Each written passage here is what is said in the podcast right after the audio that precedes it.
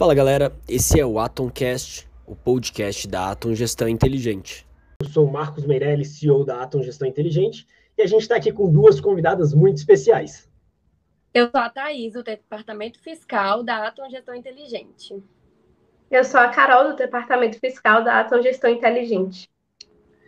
Nessa live de hoje, a gente vai falar sobre um tema importantíssimo. A gente trouxe aqui duas pessoas que trabalham, vivem isso todos os dias, né? Que é o Simples Nacional e a gente quis trazer um pouquinho do que são vantagens, desvantagens, o que é o simples nacional, o que não é, quando vale a pena, quando não vale, para que você, como empresário, possa tomar a melhor decisão para o seu negócio.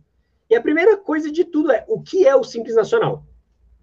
Então tá. O Simples Nacional ele é um regime tri tributário voltado para micro, pequenas empresas, incluindo microempreendedores individuais.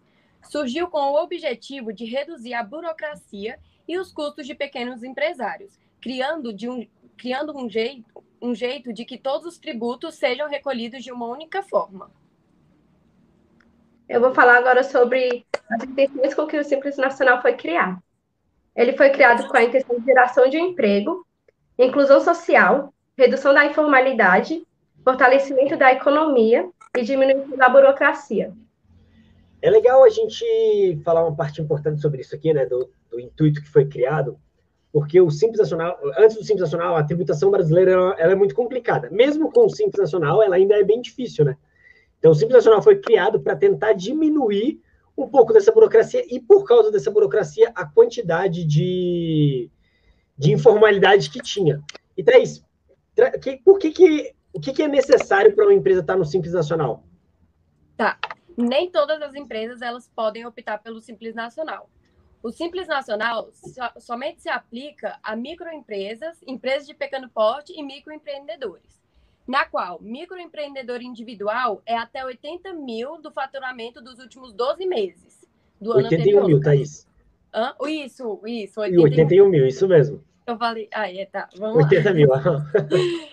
Microempresa é até 360 mil dos últimos 12 meses e empresa de pequeno porte é até 4,8 milhões. É legal aqui só essa questão do faturamento, é legal a gente criar um para as pessoas entenderem é o seguinte: existe um limite que você pode faturar para ser considerado do simples nacional. Então, que é do momento do se você já é aberto, se você já tem a empresa funcionando no CNPJ bonitinho, é a receita dos 12 meses ou proporcional ao, ao momento de abertura. Então, você pega esses valores que a Thais acabou de explicar divide ele por 12 e multiplica pela quantidade de meses que faltam para o ano finalizar. É o que você vai poder faturar dentro daqueles 12 meses ali da sua empresa. E que é, mais além disso? que se for no, no, primeiro mês né, da empresa, pega o faturamento do mês e multiplica por 12. E assim, Isso para ter uma noção do, do, do, imposto, né? Exatamente. Isso mesmo. E aí, que mais além disso é necessário para poder estar no Simples Nacional?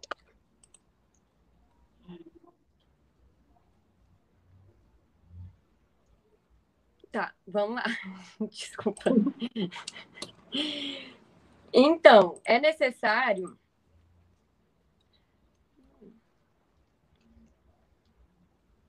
Ó, então, além disso, só ajudar aqui a Thaís, que ela perdeu ali um pouquinho. A, empresa ela precisa ter algumas atividades permitidas, o KNAI, e alguns tipos de, de sócios. Então, é muito importante, além disso, além de ter as coisas permitidas, é não ter as coisas que excluem. Então, existe uma lista, sim, não tão grande, a gente trouxe aqui ela para poder explicar, que são coisas que, que fazem com que a empresa não possa estar no Simples Nacional, que são elas. Ter uma pessoa jurídica como acionista, né, como membro do, da, da, do quadro societário da empresa, que tenha outra empresa, pessoa, é, ou seja, ela não pode ser, ser dona de outra empresa, não pode participar do, do quadro societário de outra empresa, e nem outra empresa participar do quadro societário dela. Além disso, ela não pode ser filial, sucursal ou agência de representação no país de pessoa jurídica com sede no exterior, ou seja, uma empresa que está no Brasil, mas que a sede é fora do país, as filiais dela não podem ser do Simples Nacional. Não pode ter as, é, sócios, né? Com participação de qualquer outra empresa de fins lucrativos, que a soma da receita bruta de todas essas empresas ultrapasse 4,8 milhões. Ou seja, se você tem várias empresas no, no Simples, a soma de todas elas do faturamento de todas elas não pode passar de 4,8 milhões, senão você fica fora do Simples Nacional. Então, não pode ser que tenha sócios que estejam no, morem no exterior, constituída de forma de cooperativa, salvas de consumo, que exerça atividades relacionadas à energia elétrica, importação de combustível, automóveis e motocicletas, transporte intermunicipal interestadual de passageiros, de empresa de crédito, de financiamento, de corretagem, câmbio, investimento, cigarros, cigarrilhas, charutos, filtros para cigarros e uma série de outras que aí vale a pena dar uma olhada. A gente quis trazer só algumas aqui das atividades que são proibitivas né, ao, ao Simples Nacional. Além disso, se você possui débitos, seja eles federal, estadual ou nacional, por exemplo, o INSS, né, que é feito pela, pelo governo federal, você é proibido de estar no Simples Nacional. Então, para estar dentro do Simples Nacional, sua empresa tem que estar fiscalmente, digamos, regularizada. Isso mesmo. E o que acontece? Mesmo que você esteja já no Simples, o fato você de você estar irregular faz com que você seja excluído, igual a Thaís falou. É, se até o final e, do Carol, ano não ah, parcelar, porque você tem que estar pelo menos com seus débitos parcelados. Se caso nem parcelado tiver, já automaticamente é excluído. Isso mesmo. E o parcelamento tem que estar em dia, né? Isso é um ponto importante. Sim, Pode parcelar para poder voltar para o Simples, mas tem que estar. E, Carol, quais são as vantagens que a gente tem de estar no Simples Nacional? Então, é, uma das vantagens de da empresa no Simples Nacional é ter os impostos em uma única guia, né? É o um pagamento unificado em uma única guia de, de diversos impostos e redução de custo trabalhista, não sendo necessário o pagamento da contribuição previdenciária patronal. É, processo contábil e fiscal. É hein, Carol, só trazer aqui um exemplo legal, é que, por exemplo, para quase todo mundo no Simples esse é um benefício, menos para empresas que estão no anexo 4 do Simples Nacional, que são geralmente Sim. algumas empresas de serviço, que é essa contribuição patronal que é de 20%, sobre a folha de pagamento, ela é paga pela folha de pagamento e não inclusa no Simples Nacional, que aumenta muito a tributação do, dos funcionários em empresas fora do Simples Nacional. Verdade, com exceção ao anexo, a empresas que está enquadrada no anexo 4. E não é necessário envio de informações contábeis para o governo. Envio em geral da PGDAS, DEFIS e DIF, né, também as obrigações acessórias diminuem em relação às outras tributações. Só para menor, casos, menor tributação na maioria não. dos casos. Oi, desculpa, pode só, falar. Aqui, não, relaxa. É só puxar aqui um comentário legal sobre essas duas coisas que você falou do informações contábeis e PGDAS, DEFIS e DIF, né? Então, primeiro, uhum. as empresas fora do Simples Nacional, né, lucro presumido e lucro real, elas são obrigadas a enviar SCD, que é a Estruturação Contábil Fiscal, e SCF, ou a SCD, que é a Estruturação Contábil Digital, e a SF, que é a Escrituração Contábil Fiscal, e as empresas do lucro real, o LALUR, que, é, que são declarações contábeis, ou seja, a gente pega todo o balanço patrimonial, informações do balanço, para enviar para o governo. Então, assim, isso torna o controle financeiro e administrativo da empresa bem mais complicado e caro, coisa que no Simples Nacional não precisa. E o PG das DEFIS e DIF, só para quem não sabe, são as declarações anuais. Na verdade, o PGDAS, né, a mensal, DEFIS e DIF são as declarações anuais que a empresa é obrigada a mandar quando ela está no Simples Nacional. Alguma delas, né? Então, acaba que diminui bastante né, essa quantidade de declarações que a empresa é obrigada a, a fazer a declaração. Isso. E também tem a menor tributação na maioria dos casos. O MEI é a menor tributação de todas. E para a maioria das atividades do Simples Nacional é a mais barata. Né? Para a maioria do, das atividades das empresas, o Simples é mais em conta. Aqui é legal a gente trazer que um dos casos que a gente já avaliou, que é a galera que está ali no fator R, a gente vai explicar mais para frente na live o que é isso, é que em alguns casos pode valer a pena não estar no Simples Nacional, que é quando você não tem funcionários e você tem um faturamento mais alto, uhum. não tendo funcionário, tendo faturamento alto, vale a pena às vezes migrar, apesar do tributação, na maioria dos casos, serem mais cara, nesses casos fica mais barato do que ir para o Simples Nacional, mas a gente pode falar um pouquinho mais para frente.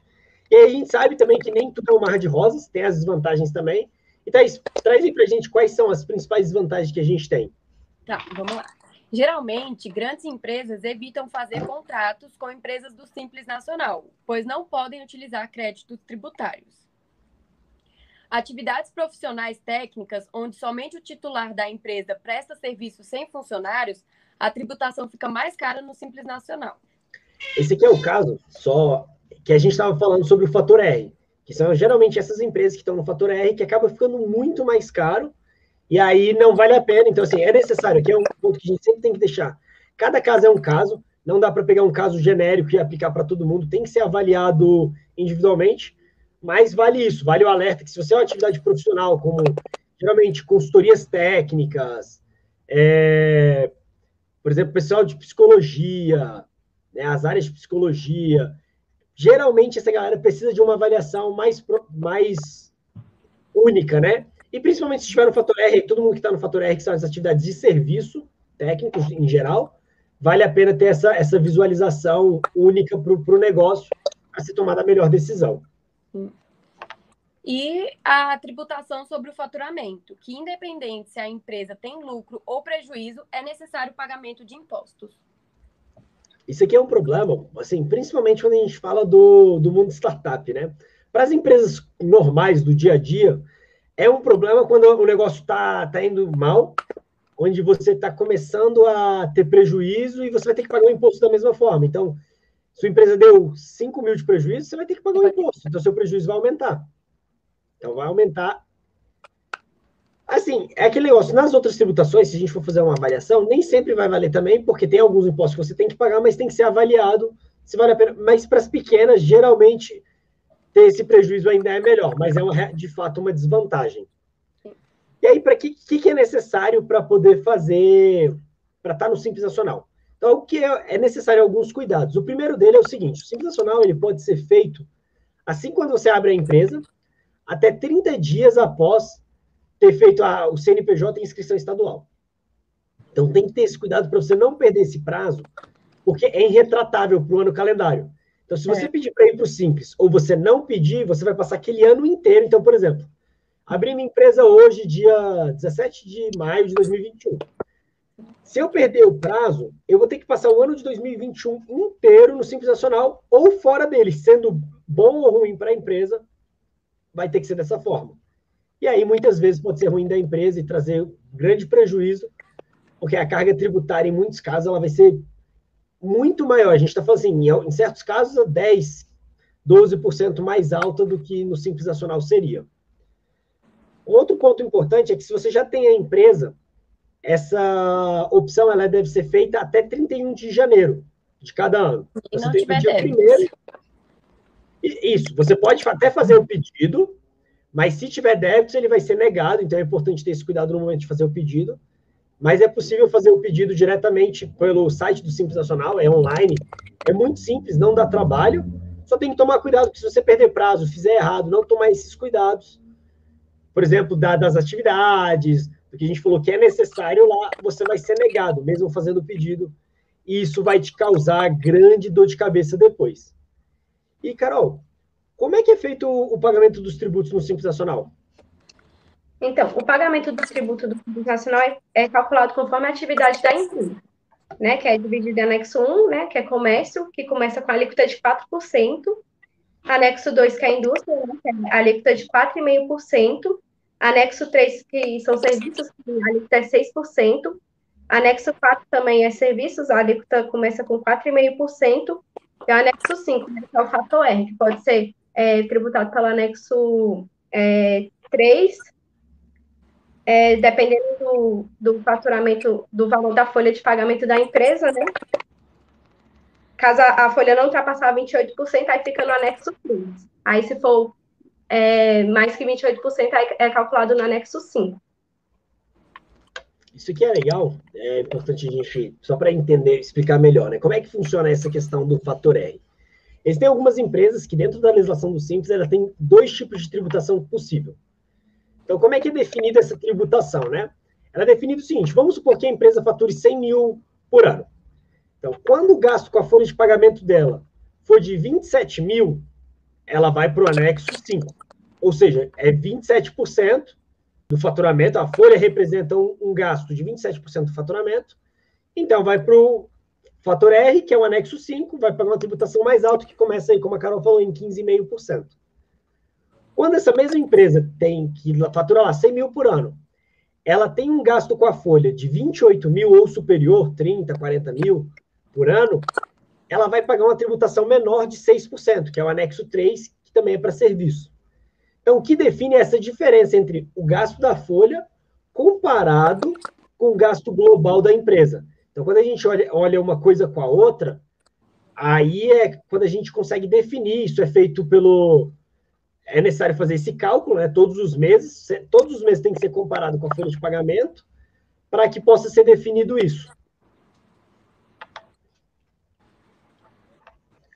E aí, continuando, Carol, o que mais que a gente tem que saber sobre a questão do cálculo dos tributos? Ah, sim, e também que o imposto vence todo dia 20, né? É verdade. Teve prorrogação agora, né? Pelos meses é. de. Foi o quê? Abril, maio e junho? A prorrogação? Foi... Não, foi. Pera. Eu acho que é março é também entrou. Março entrou também. Março entrou. Aí foi março, março tá para agosto, abril tá para setembro e maio tá para tá para outubro. Legal, deixa vamos só até confirmar isso aqui. Estou pegando é. aqui rapidinho para gente, para gente ver como é que ficou e passar. Ó, ficou o seguinte: março de 2021, que seria agora dia 20 de, que seria passou, né, dia 20 de abril, pode ser pago em duas cotas, uma em 20 de julho, outra em 20 de agosto. O de abril pode ser pago em duas também, que venceria, que venceria agora dia 20 de maio, em 20 de setembro e 20 de outubro. E o de maio, que vai vencer dia 21 de junho, ele vai poder ser pago dia 22 de novembro e dia 20 de dezembro, né? Metade em cada mês. Então, assim, teve essa prorrogação que facilita para o empresário. E aí, um ponto em relação ao Simples é a importância, né? na verdade, todas as tributações que a gente tem que trazer aqui é importante, na emissão de nota fiscal para evitar problemas de sonegação fiscal, problemas de malha fiscal. A gente até falou muito no nosso canal do YouTube. Tem um vídeo, inclusive, falando sobre, sobre como evitar a malha fiscal. É importantíssimo, que é quando dá essa divergência entre o que você pagou de tributo versus o que você emitiu de nota fiscal. E é importante também, acho que a gente lembrar aqui a galera, sobre a questão de como é que essas notas fiscais, como é que é feito esse cálculo do imposto, né? Então, Thaís, conta um pouquinho aí da rotina de como é que é feito o cálculo do imposto. O que, que, que é necessário para, por exemplo, desde o início, onde quando a gente começa, até o momento que é calculado o imposto, para que as pessoas que estão na empresa institucional entendam e saibam qual é a parte delas, o que, que elas precisam fazer, o que, que é a parte da contabilidade. Tá, primeiro a parte do cliente, né? A parte do cliente é emitir a nota fiscal. Normalmente a gente entra na, no site Cefaz DF, que é onde a gente puxa as notas fiscais através do CNPJ da empresa. A gente pega lá as NFE e as NFCE e a gente importa no nosso. Só, que, que, que, é importante a gente lembrar só o que, que é NFCE e NFE, né? São modelos de nota fiscal Isso. eletrônica. Então, hoje em dia, na maioria dos estados, praticamente todas as empresas, vai, alguns estados, a MEI ela não é obrigada a emitir a nota fiscal eletrônica, mas em muitos já é. Então, NFE e NFC são modelos de emissão de nota fiscal. Pode continuar aí, Thais. E aí a gente pega essas notas, né, de todos os nossos clientes, importa no nosso, no nosso sistema, o Alterdata, e lá, quando a gente importa, a gente já baixa o relatório, e a gente também importa num outro sistema que a gente utiliza, no Getax, e, e dar uma comparada nas notas. Nisso a gente vê também o KNAI, às vezes. Para que, que, serve essa, pra que, que serve essa comparação que a gente faz nas notas? Para ver se realmente está certinho, se bate os valores, porque se caso não bater, a gente vai atrás do, do, do que está acontecendo. Por exemplo, às vezes o Getax ele puxa as notas, as notas canceladas. Ou seja, a gente tem que ver o porquê que está puxando as notas canceladas, por que, que não foram, não tiraram elas, entendeu? E aí, normalmente, a gente vai e faz no, no Alterdata. Então, facilita muito, porque aí não tem problema de dar errado ou algo do tipo. Entendeu? Então, isso aí ajuda a gente, né, a diminuir as chances de erros durante a, a emissão do imposto. Exatamente. E aí, no próprio Getax, se está certinho, se está batendo com o relatório, se não tem nenhum problema, só a gente dá um ok lá e automaticamente ela já está pronta. Se isso para empresas de comércio. Empresas de serviço, a gente sempre tem, que, tem também que importar as notas. A gente olha o relatório, vê de qual anexo ela faz parte e importa uma planilha no Getax. Normalmente então, é basicamente, a gente precisa, então, da nota fiscal por parte do cliente, a gente faz essa verificação e faz a emissão através dos sistemas que a gente utiliza para poder fazer a emissão certinha, né? E aí, você, e aí, assim, é importante também até lembrar a importância de emitir a nota fiscal de forma correta, porque nesse momento você pode fazer com que sua empresa pague mais imposto. Se você vai emitir, por exemplo, uma nota de comércio e emitir uma de serviço, o imposto muda. Então é importante ter esses cuidados, principalmente no DF. Quando a gente fala para outros estados, esse problema ele não é tão recorrente, porque a maioria dos estados ela tem uma diferenciação daqui do DF. Nos outros estados, a gente tem três modelos, basicamente, de nota fiscal, os principais, né? Que é a NFE, a NFSE e a NFCE. A NFE, que é a nota fiscal eletrônica, a NFSE, que é a nota fiscal de serviço eletrônica, e a NFCE, que é a nota fiscal do consumidor eletrônica. Então, lá tem essa diferença entre o que é produto e o que é serviço. Aqui no DF, a gente não tem essa diferença, né? A gente tem a mesma nota fiscal para produto e serviço, então pode acontecer esse problema, caso não seja configurado corretamente, mas mesmo a questão de produtos. Então, por exemplo, a gente tem casos em que existe PIS e COFINS monofásico no Simples Nacional, caso aí da galera de perfumaria, perfumaria é bem comum. Então, se ele emitir, por exemplo, a nota fiscal sem esse PIS e esse COFINS monofásico destacado na nota, né, colocado lá, na hora que é feito o cálculo, existe a dificuldade de perceber se é ou não, e aí pode haver um pagamento de tributos a maior porque a nota fiscal ela não foi emitida corretamente. Então é importantíssimo dar esse, essa verificada sempre, né? Eu não sei então, se legal. é importante ah. lembrar que empresas que faturam abaixo de 120 mil têm o ICMS fixo, né? De 62,50%. 62,50 reais. Isso, isso, isso. É legal a gente saber isso. Isso aqui varia, esse valor ele varia de estado para estado, né? Tem estado que tem, tem estado que não tem. Mas é importante lembrar que no, no, Distrito Federal tem isso, e que isso interfere. Por exemplo, você já vai ter ali, se você faturou 10 mil, 20 mil, a parte do ICMS e do ISS ela é fixa, que vai ser 62,50, ou seja, seu imposto acaba ficando um pouquinho maior às vezes do que se fosse calcular na, no percentual das alíquotas, né, dentro do Simples. Então, isso é importantíssimo as pessoas estarem sabendo, para que na hora do. 20 mil da receita bruta dos últimos 12 meses, né? É importante lembrar disso também.